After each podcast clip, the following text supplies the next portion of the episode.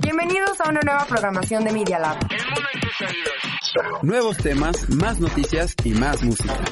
Media Lab UP. La estación oficial de la Universidad Panamericana. El mundo En tus oídos.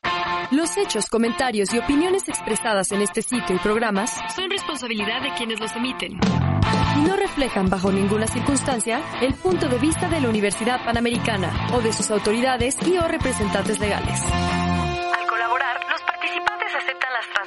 Sin fines de lucro. Escuchas Media Lab. Empecemos con esto. Jalo. Sí o no es un podcast informativo para jóvenes. Así de simple. No es cualquier podcast. Hay que preguntarnos, ¿nos sirve esta información? ¿Sí o no? ¿Sí o no? Porque en los memes. Geniales, o sea, buenísimos. ¿Sí o no? And uh, I'll take any. Let's just pick somebody, please, and let's start this thing. ¿Sí o no? Con Sergio Sánchez, Gloria Rojano y Diego Martínez. En Media Lab, Spotify y Apple Podcast. Comenzamos. Let's start it. Último episodio de esta temporada de verano de sí o no. Y bueno, vamos a cerrar con broche de oro. Romina, ¿cómo estás?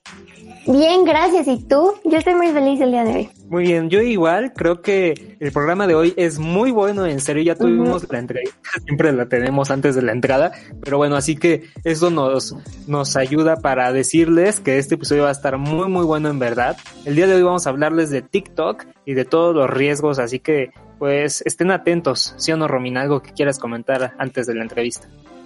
Ah, no, pues realmente nada, más que está medio Black Mirror esta entrevista, entonces pues siéntense, tomen sus palomitas y escúchenlo.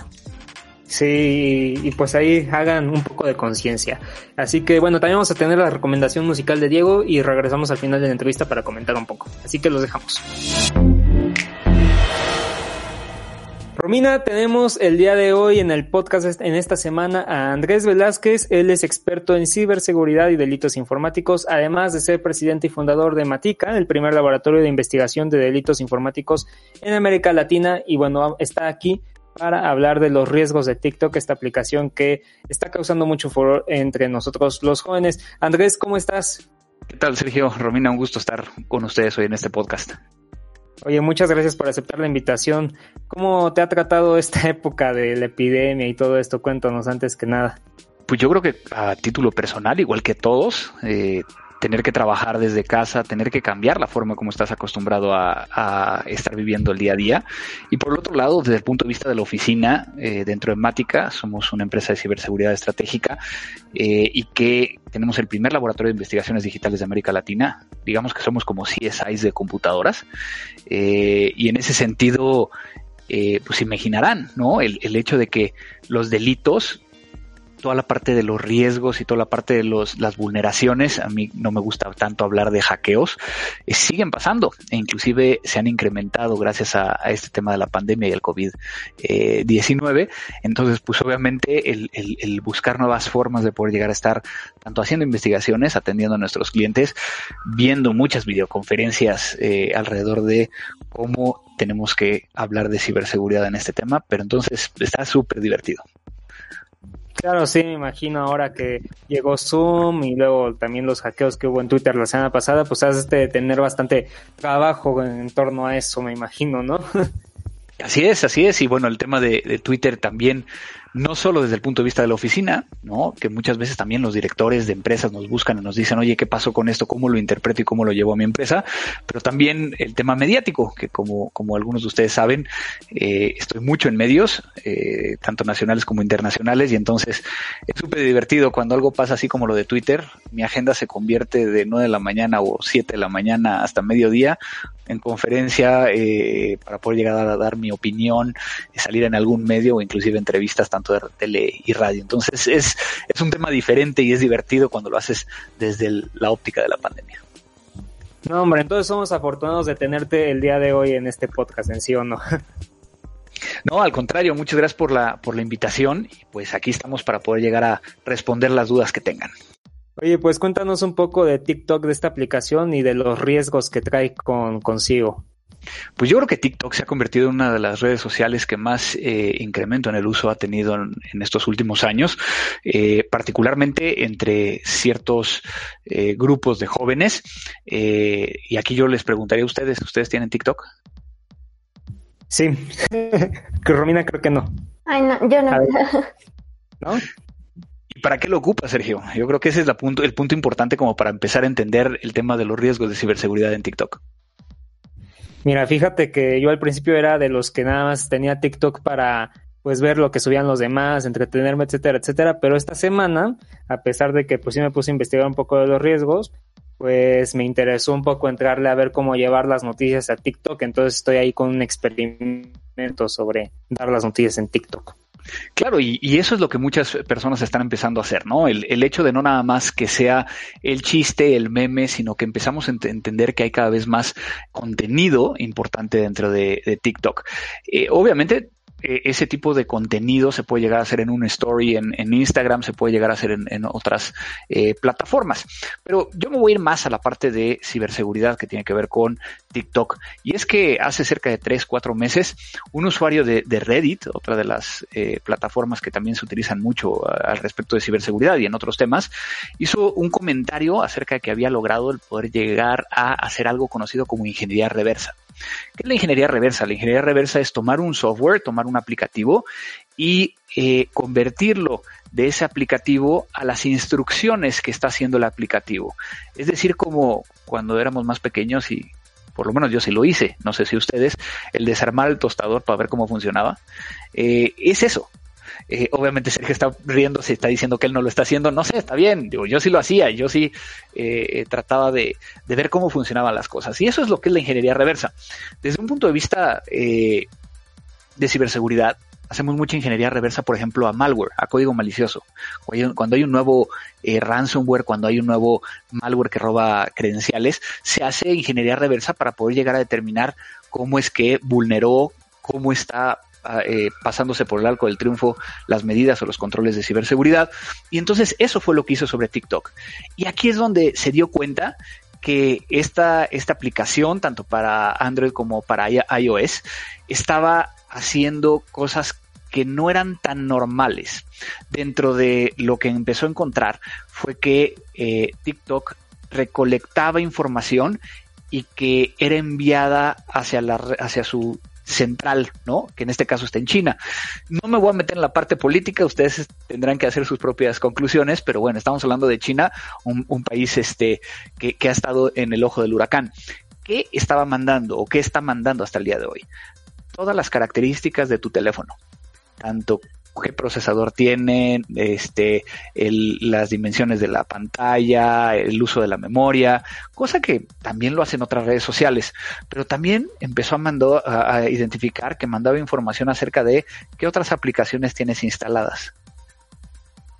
Todo lo que tiene que ver con la conexión, tu dirección IP, eh, el, access point o la red inalámbrica que se está conectando, si tu teléfono eh, tiene algún software de, jailbreak, ¿no? Que, algunos de ustedes conocerán como esta, esta posibilidad de eh, vulnerar tu teléfono para poder llegar a tener otras aplicaciones.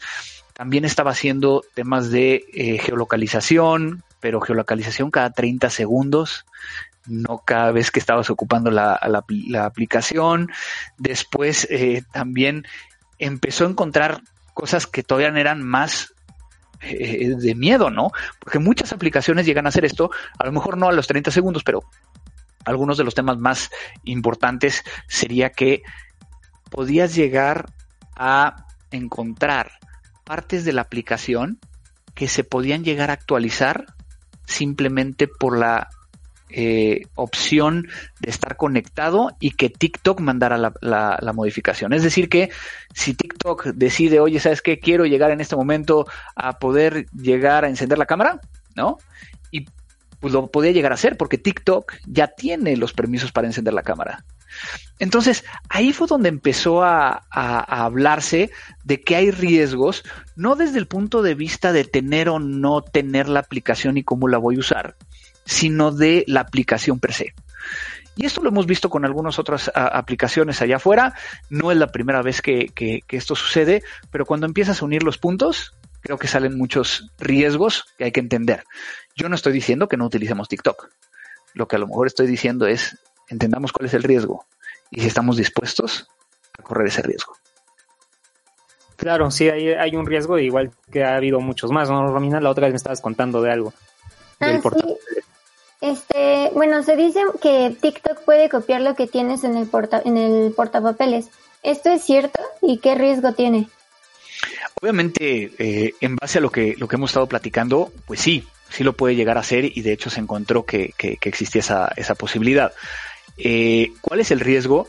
Pues que tú estés copiando información de un lado a otro, ¿no? Incluyendo fotografías, incluyendo contraseñas, incluyendo datos bancarios o números de tarjetas de crédito, y que entonces TikTok pudiera llegar a eh, interceptarlo, ¿no? Eh, esto, esto a final de cuentas, eh, creo que tiene que ver más con la aplicación, ¿no? O sea, porque uno pensaría, eh, es que eso lo pueden llegar a hacer todos. No, particularmente hay una, entrada, un- una línea de código que está buscando ese tipo de cuestiones. Entonces, es la parte que, que nos genera un poco de, de duda, ¿no? De, de, de que por qué lo está haciendo, ¿no? Y a todo esto, ¿qué papel están tomando las empresas fabricantes de dispositivos como Apple o Samsung? ¿Qué están haciendo? Es bien interesante porque Apple, este, obviamente todos los fabricantes eh, de, los Androids, porque pues obviamente hay muchos, no están diciendo absolutamente nada. ¿Qué es lo que hemos visto? Lo que hemos visto es a nivel gubernamental en Estados Unidos que están bloqueando el uso de TikTok, eh, principalmente en las Fuerzas Armadas, en ciertas entidades de seguridad eh, nacional. Inclusive hubo una llamada de atención por parte de Amazon que le prohibía a sus empleados el tener TikTok. Después salió un comunicado que no era cierto. Pero sí estamos viendo, y, sí es un, un punto importante, porque hay algunos teléfonos que tienen información de la empresa que es el famoso Bring Your Own Device o compartir la información entre la parte personal y la de la oficina. Y que entonces, pues como empresario, como dueño de una empresa, puedes llegar a estar preocupado de que tu información se vea violentada porque alguien trae TikTok en su teléfono, ¿no? Entonces, ese viene a, ponernos otra vez en, contexto, es si deberíamos de tener un dispositivo específicamente para el trabajo y otro dispositivo personal. Digo, de ahí ya podremos llegar a hablar de muchas otras cosas, ¿no? Pero yo creo que es muy interesante cómo algunas empresas están tomando la decisión de, oigan, pues si tienen TikTok, no vas a poder llegar a ver nada de la oficina, ¿no? Entonces, que se puede llegar a hacer con, con, otro tipo de software. Claro, pero entonces no están tomando con medidas de seguridad en actualizaciones, no sé, para fortalecer todo esto y evitar que TikTok pueda hacer todos estos riesgos que ya vimos. Ese es un punto bien interesante porque si lo vemos desde el punto de vista de iOS, iOS lo que hace es revisa dentro de, del desarrollo de la aplicación que si TikTok dice que va a utilizar la cámara para estas funciones, que efectivamente lo haga para esas funciones. Mucho de lo que se encontró mucho más, eh, digamos que riesgoso está dentro de Android. Android no baja las aplicaciones y no las, más bien, no las revisa hasta que no hay suficientes personas reclamando que la aplicación está haciendo cosas que no debería de hacer. Entonces el riesgo está un poquito más latente en Android. Eh, y en ese sentido, hasta el momento no se ha hablado ni se ha eh, visto nada que tenga que ver con que estén bloqueando esta, esta aplicación. No, pues la gente anda feliz en TikTok y no creo que ahorita reclame, ¿no? No ha estado tomando conciencia. Lo que pasa es que yo creo que estamos en, en, en, una posición donde también no podemos llegar a panicarnos, ¿no? De decir, ay, voy a eliminar ahorita TikTok, ¿no? Eh, es, es, más desde el punto de vista de poder llegar a tratar de entender qué pasaría, cuál es el, el, el, el, riesgo, ¿no? Y lo voy a poner desde una perspectiva de lo que está pasando con la pandemia. Nosotros sabemos que pues, si salimos a la calle existe un riesgo. Y entonces, para poder llegar a evitar ese riesgo, pues nos tenemos que poner un cubrebocas. Eh, tenemos que mantener la famosa Susana distancia. Entonces, pues lo mismo tendremos que entender desde el punto de vista de, TikTok. ¿Con qué cuenta de correo electrónico me registré en TikTok? ¿Qué otras cosas tengo dentro de mi teléfono que a lo mejor sí me preocuparía que pudieran llegar a tener acceso? Y ahí es donde va, cada uno va haciendo un, un examen de conciencia y diciendo, pues sí, yo sí me aviento a seguir utilizando TikTok. Total, ya estoy comercializando mi perfil y ya me están pagando, o ya me estoy convirtiendo en, en un, en un este, una persona que todo el mundo está siguiendo. Entonces, digo, ahí ya va a depender de cada uno. Claro. ¿Y cuál es realmente el peligro de, de que TikTok utilice toda esa información, que la venda, que la utilice para fines de mercadotecnia, para robo cibernético? ¿Cuál es el peligro que obtenga todas, toda esa información? Yo creo que inicialmente sería tu información y qué podría llegar a hacer con tu información, que puede llegar a ir desde un robo de identidad, pasando por poder llegar a comercializarlo, pasar por un tema de mercadotecnia. Pero yo creo que hay cosas adicionales que, podrían llegar a ser complicadas eh, en cuestión de cómo, eh, y si lo vemos más a un tema de gobierno, cómo se podría llegar a ser un tema de espionaje. Eh, y a lo mejor uno pensaría, ah, pero yo no tengo nada, ¿no? En mi teléfono, eh, a lo mejor yo soy un estudiante o, yo estoy estudiando y apenas estoy empezando a trabajar. Pero, pero a final de cuentas, tu teléfono está en un, en un ecosistema que a final de cuentas puede llegar a tener información acerca de la cuenta donde ahorita estás trabajando o eh, la cuenta de alguien que a lo mejor es un poco más eh, interesante que, tu perfil directamente, ¿no? Ahorita uno de los, de los casos que estamos viendo mucho es conocido como el compromiso de correo electrónico corporativo. Esto es, eh, empresas se hacen pasar por un proveedor y logran, por medio de ingeniería social, cambiar las cuentas en donde se están depositando miles de millones de dólares para pagar servicios o pagar productos. Y este, esto tiene que ver en que alguien logró tener el correo electrónico de alguien, el contacto de alguien, el teléfono de alguien, para poder llegar a hacer todo este tipo de, de estafas. ¿Sí o no? Hacemos una pequeña pausa. Así que descansa, mm, yeah. al baño, checa Facebook, Instagram o el sitio medialab.up.edu.mx y no te olvides de seguirnos en redes sociales como arroba medialab-up o arroba si-o-no-podcast. Además síguenos a Romina y a mí en las redes sociales como arroba Sánchez o arroba romger17. Mientras tanto le pasamos la batuta a Diego para la recomendación musical y luego regresamos con la entrevista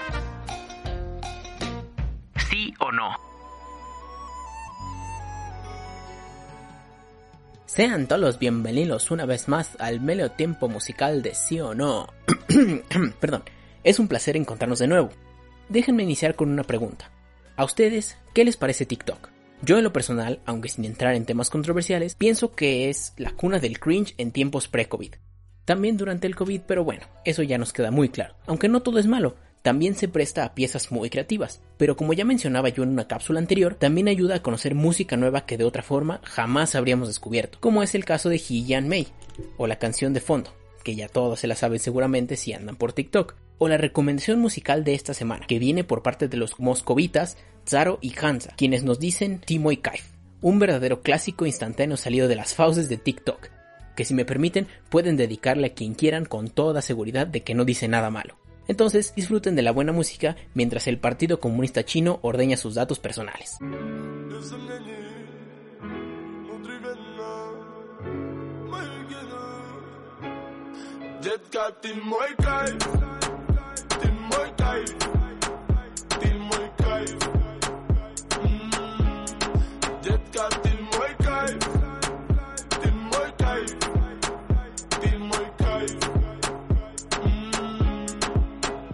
Падаю, как капли с небес.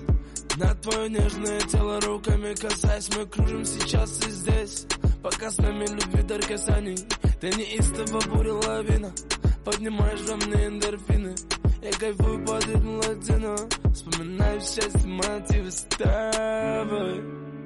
С тобой. С тобой. Э, Ты мой кайф. Детка, ты мой кайф. Ты мой кайф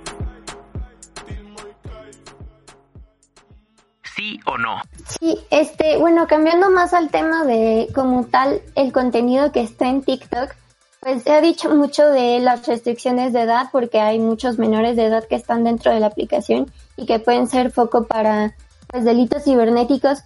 TikTok debería de poner restricciones de edad para crear una cuenta o incluso alertar a otros usuarios cuando una cuenta es manejada por un menor. Ese es un tema bien interesante y, lo tendríamos que dividir en dos. Uno, la parte técnica y otra la parte, digamos que legal o de eh, responsabilidad social. A nivel de responsabilidad social, a nivel legal, pues sí, tendrían que estar implementando mecanismos que eviten que menores de edad estuvieran haciendo uso de la, de la plataforma, eh, compartiendo cierto tipo de contenido. Pero por el otro lado, desde el punto de vista técnico, muchas veces es difícil poder llegar a validar esto. ¿Cómo normalmente lo validas? Pues pidiéndole al usuario que te diga cuándo nació. Pero pues obviamente si sabes algo de matemáticas, pues cambias el año de nacimiento y puedes llegar a entrar a la red social. Y entonces ahí viene la parte de cómo tratar de que una plataforma como esta, como, como cualquier otra, Twitter, Facebook, este, puedan llegar a validar efectivamente esto. ¿Cómo lo hacen? Muchas veces lo llegan a hacer por que otros usuarios reportan a los menores que están compartiendo como tal. Pero también hay un tema ahí de qué pasa si realmente es la cuenta del papá, pero que el menor es el que aparece. Entonces, técnicamente no puedes llegar a hacer gran cosa. Entonces, muchas veces estas redes sociales están más eh, centradas en poder llegar a proteger eh, a los menores que aparecen dentro de los videos con alguna eh, situación que vaya en contra de las políticas de la, de la plataforma. Esto es a lo mejor un tema de un abuso, un tema de eh, pornografía, un tema de que, esté mostrando violencia, que son normalmente los, los temas principales que tiene la red. Sin embargo, pues imaginarán cuántos videos están generando al segundo y que entonces es muy difícil poder llegar a hacerlo. No estoy diciendo que entonces no se tenga que hacer. Yo creo que tenemos que entender desde ese punto de vista que tiene que haber cierta flexibilidad para poder llegar a entender que también depende de nosotros. Ojo, y aquí quiero aprovechar para algo que es muy interesante. Muchas veces a mí me contactan en mi cuenta de Twitter o en mis otras cuentas diciendo, oye, encontré un perfil de alguien que está eh, mostrando pornografía infantil. Lo primero que tienen que hacer es no compartirlo, no darle retweet, no, no no hacerlo más grande de lo que es. Si ustedes lo reportan directamente a la red social, es decir, entran a la parte de eh, reportar y ponen que hay un contenido que va en contra de las políticas, prácticamente en 24 o 48 horas van a bajar ese perfil. Entonces, el hecho de, muchas veces decir en, en una publicación, encontré este otro perfil y está haciendo cosas de pornografía, lo que estamos haciendo es dándole eh, exposición a esa persona que está haciéndolo. Ahora, de ahí viene todo un tema adicional. Normalmente las redes sociales, cuando encuentran ese contenido, le dan vista a las autoridades para poder llegar a encontrar tanto a las víctimas como a los victimarios. Y es que a final de cuentas, cuando vemos ese tipo de videos, estamos viendo dos aristas. Alguien que grabó el video, pero también esa víctima que aparece en el video y que también hay que buscar cómo ayudarle, ¿no? Claro, sí, es un consejo, una recomendación que debemos tener muy presente, porque después de todo nosotros somos los usuarios de la aplicación, los que estamos viendo todo y lo que le estamos dando como toda ese foco, esa atención a ciertos contenidos y bueno, nos sale estos, como lo que me comentas de pornografía infantil, pues nosotros tenemos el papel, la obligación de reportarlo. Entonces es algo que sí tenemos que tener muy presente y pues te agradezco que lo hayas sacado aquí a la discusión. Oye, pero una duda, este, el Estado podrá regular a, TikTok en algún momento, decir, bueno, entonces estoy viendo que estás este, vulnerando la seguridad de los usuarios, de los ciudadanos mexicanos, mm, ¿lo podrá regular de alguna forma? Ese es un tema bien interesante porque cuando hablamos de delitos informáticos normalmente hablas de algo que, que está legislado, está tipificado dentro de una jurisdicción. Y en este caso, Internet no tiene fronteras de tal forma que entonces es una aplicación que se encuentra en otro país, desarrollada en otro país, que puede llegar a ser descargada en cualquier otro, otro país y que por temas de neutralidad de la red, por temas de libertad de expresión, pues no podrían llegar a bloquearlo. Entonces, ahí yo creo que es un tema más de cómo se puede llegar a hacer una presión social, cómo se puede llegar a exponer, ¿no? Que fue precisamente lo que hizo este usuario de Reddit en, en compartir, que era lo que encontró al hacer la ingeniería en reversa, y que entonces se vaya haciendo una conciencia social, donde entonces cada quien vaya definiendo. Obviamente, ¿qué es lo que está sucediendo? Si empezamos a ver que menos personas confían en TikTok, pues va a cambiar el foco a otra red social, ¿no? Y que dejará de ser lo que, lo que es ahora. Y ya lo hemos visto con, con redes sociales que en algún momento fueron muy conocidas y que poco a poco se fueron este, desapareciendo. Facebook. Este, y hablando, por ejemplo, del caso de Facebook, podría ocurrir otro Cambridge Analytica, pero esta vez con TikTok. También se aproximan las elecciones, como sabemos, en Estados Unidos. Pues yo creo que, que a final de cuentas eh, todas las plataformas son, son sujetas de poder llegar a, a, tener una situación donde se esté compartiendo contenido que pudiera llegar a eh, cambiar el foco de la discusión alrededor de las, de las elecciones. Y particularmente el Estado norteamericano está muy preocupado con ello particularmente con el tema de TikTok, porque no puede llegar a hacerle nada a TikTok. O sea, estamos hablando de que Facebook, este, que obviamente ahora es dueño de Instagram y de, WhatsApp, así como Twitter, se encuentra dentro del territorio norteamericano, lo cual ha estado eh, sobre la mesa el, la discusión de cómo poder llegar a, no regular, pero sí el poder llegar a etiquetar eh, cierto contenido que pudiera llegar a tener eh, eh, algún tinte, pues que no sea real o que, o que no sea algo que, que sea bueno para que todo el mundo esté viendo, ¿no? Entonces, en ese sentido, pues también tienes la gente que dice deberíamos de tener más libertad de expresión, tienes gente que dice no, deberíamos de bloquear este tipo de contenido, luego tienes a los técnicos que dicen pues sí, qué padre que quieras que bloquee, pero pues a lo mejor no lo puedo llegar a bloquear tan rápido, eh, la misma plataforma, cuál va a ser su, su forma de poder llegar a hacerlo, ¿no? Entonces, creo que eh, acabas de darle a, un punto muy importante, ¿no? TikTok es una plataforma que se encuentra fuera de Estados Unidos y que entonces puede llegar a ser también la razón por la cual hay un foco de interés por parte de los Estados Unidos.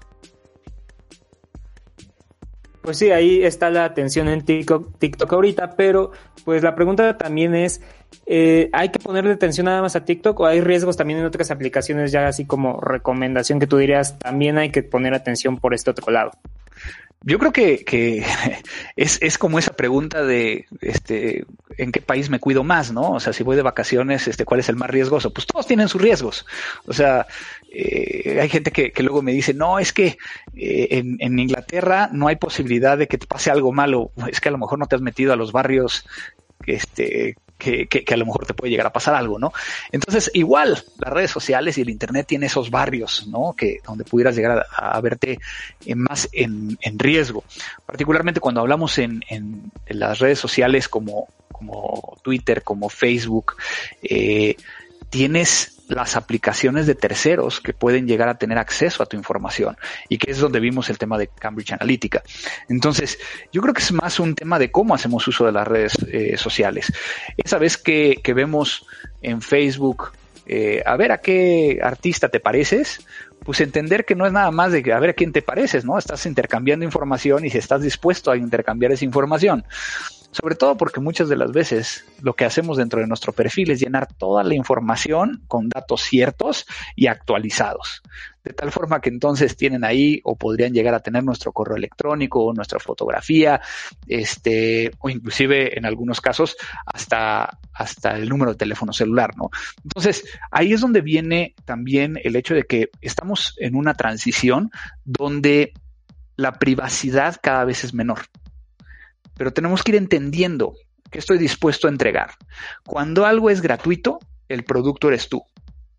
Cuando estás llenando un cuestionario para ver si te pareces a alguien, tú eres el producto. ¿Qué están queriendo saber de ti? Eso es lo importante. Pues sí, tenemos que ser más conscientes sobre qué estamos entregando, ¿no? Y justamente pues de eso viene como la última pregunta, Romina, creo que ahí la tienes. Sí, eh, podemos darnos cuenta con una aplicación como TikTok o cualquier otra nos está robando datos. ¿Hay forma de saberlo?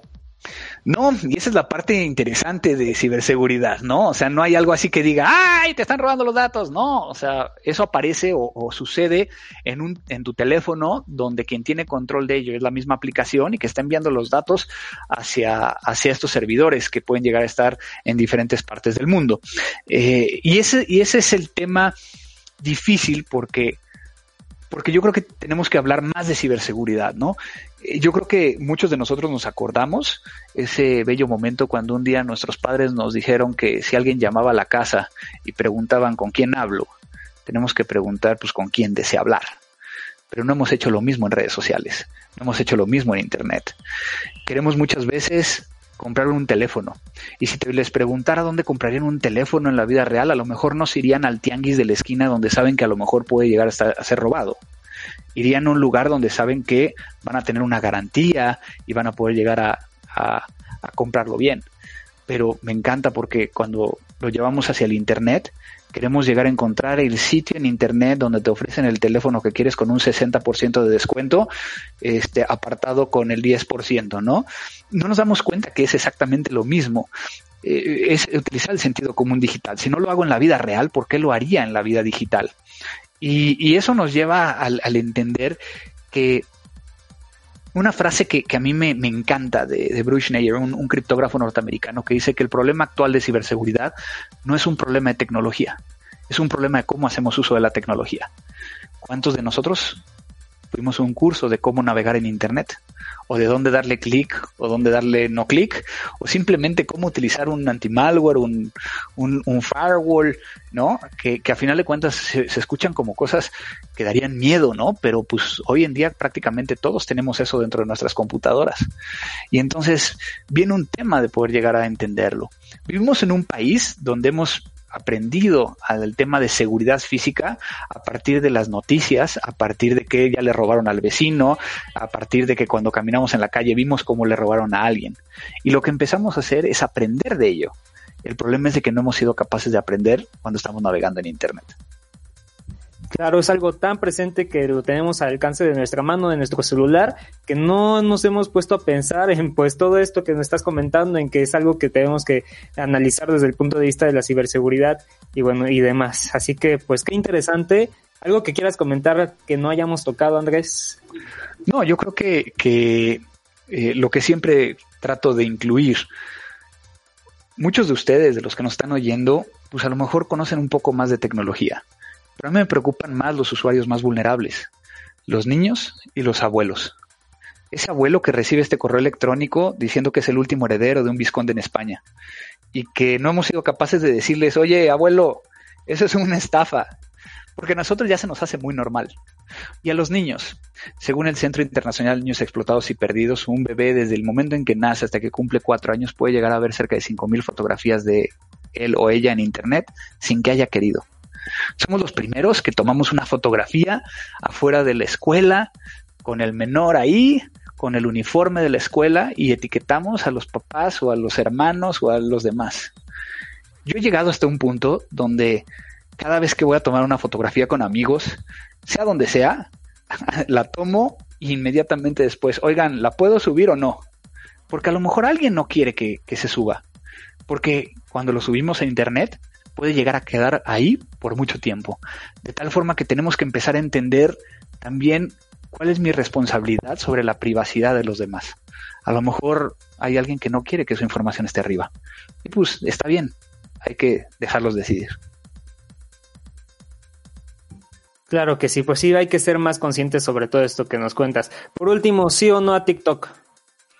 Pues mira, yo lo tengo más que nada por fines eh, académicos y tratar de entender eh, y precisamente cuando salió la noticia eh, lo instalé en un par de teléfonos para poder llegar a tratar de hacer lo mismo que había hecho este, este personaje con la pandemia. No he podido llegar a hacerlo, pero este, obviamente tengo ese, ese proyectito todavía está, de hacerlo ahí.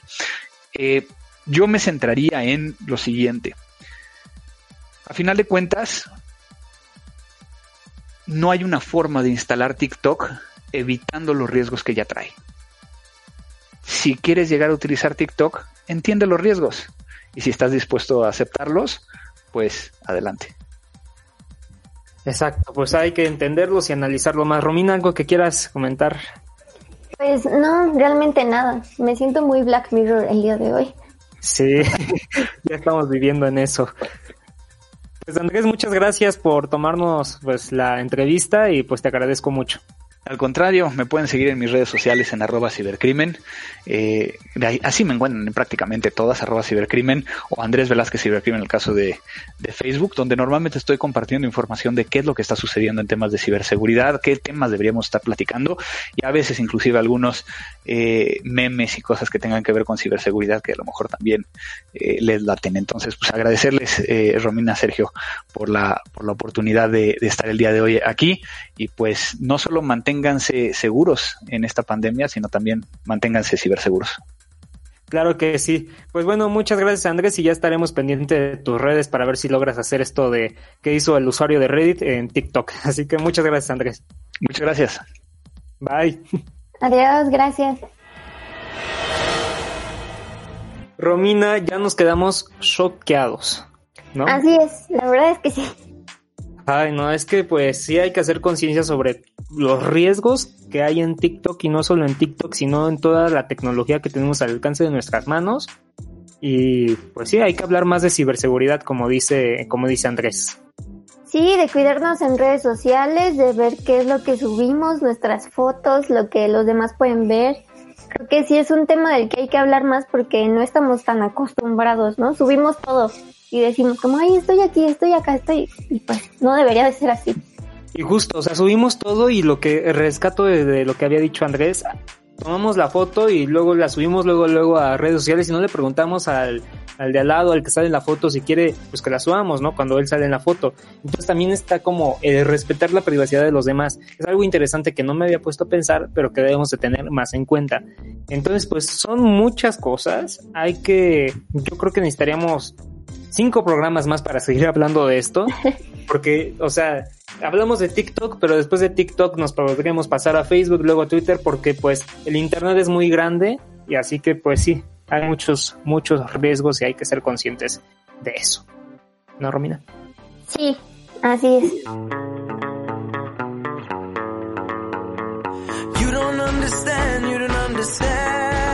En otras noticias nada más para antes de irnos, Romina, cuéntanos qué tal con tu banda favorita, que no voy a decir el nombre para que genere expectativa al público, voy a poner tambores en edición, así que espera.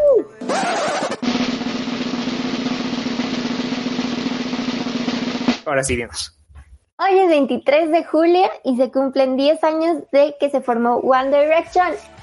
10 años, órale, ¿qué tal? tiempo. Bueno, yo no, yo no soy fan de One Direction, pero seguramente muchos de los que nos escuchan sí, porque pues crecimos, bueno, y, pues sí, yo los llegué a ver de vez en cuando en Nickelodeon, pero sí, varios crecimos con, con One Direction y sus canciones y, y no sé la canción, pero Washa Washa Beautiful. Entonces, pues esas Esa. eran las únicas, escucharlas luego en Radio Disney o Alfa o así, ¿no? Pero bueno, así que 10 años, Romina, 10 añitos. Así es. Entonces, pues yo digo que te voy a obligar a que pongas una canción de fondo aquí. Pues está bien, ya lo estaremos escuchando desde que empezamos a escuchar One Direction. Así que bueno, nos vamos en este episodio, nos despedimos de esta temporada de verano, nos estaremos escuchando unas dos o tres semanas, a lo mucho un mes, ya les estaremos avisando en redes sociales, así que síganos también en redes, arroba Sánchez arroba sí o no, bueno sí, guion bajo o, guion bajo no, guion bajo podcast, arroba Medialab, guion bajo UP, y Romina, Arroba romair17. ahí les estaremos avisando qué onda. Así que nos despedimos, bye. Adiós. Baby, be with me so happily. Ya están informados. No vayan a decir que no. Aún así, esperamos sus comentarios en nuestras redes sociales. Arroba y arroba Media Lab-UP. Bye. Media Lab Radio, transmitiendo desde la Universidad Panamericana Campus México. En Valencia 102 primer piso, en la colonia Insurgentes Miscuac, en la Ciudad de México. Media Lab Radio.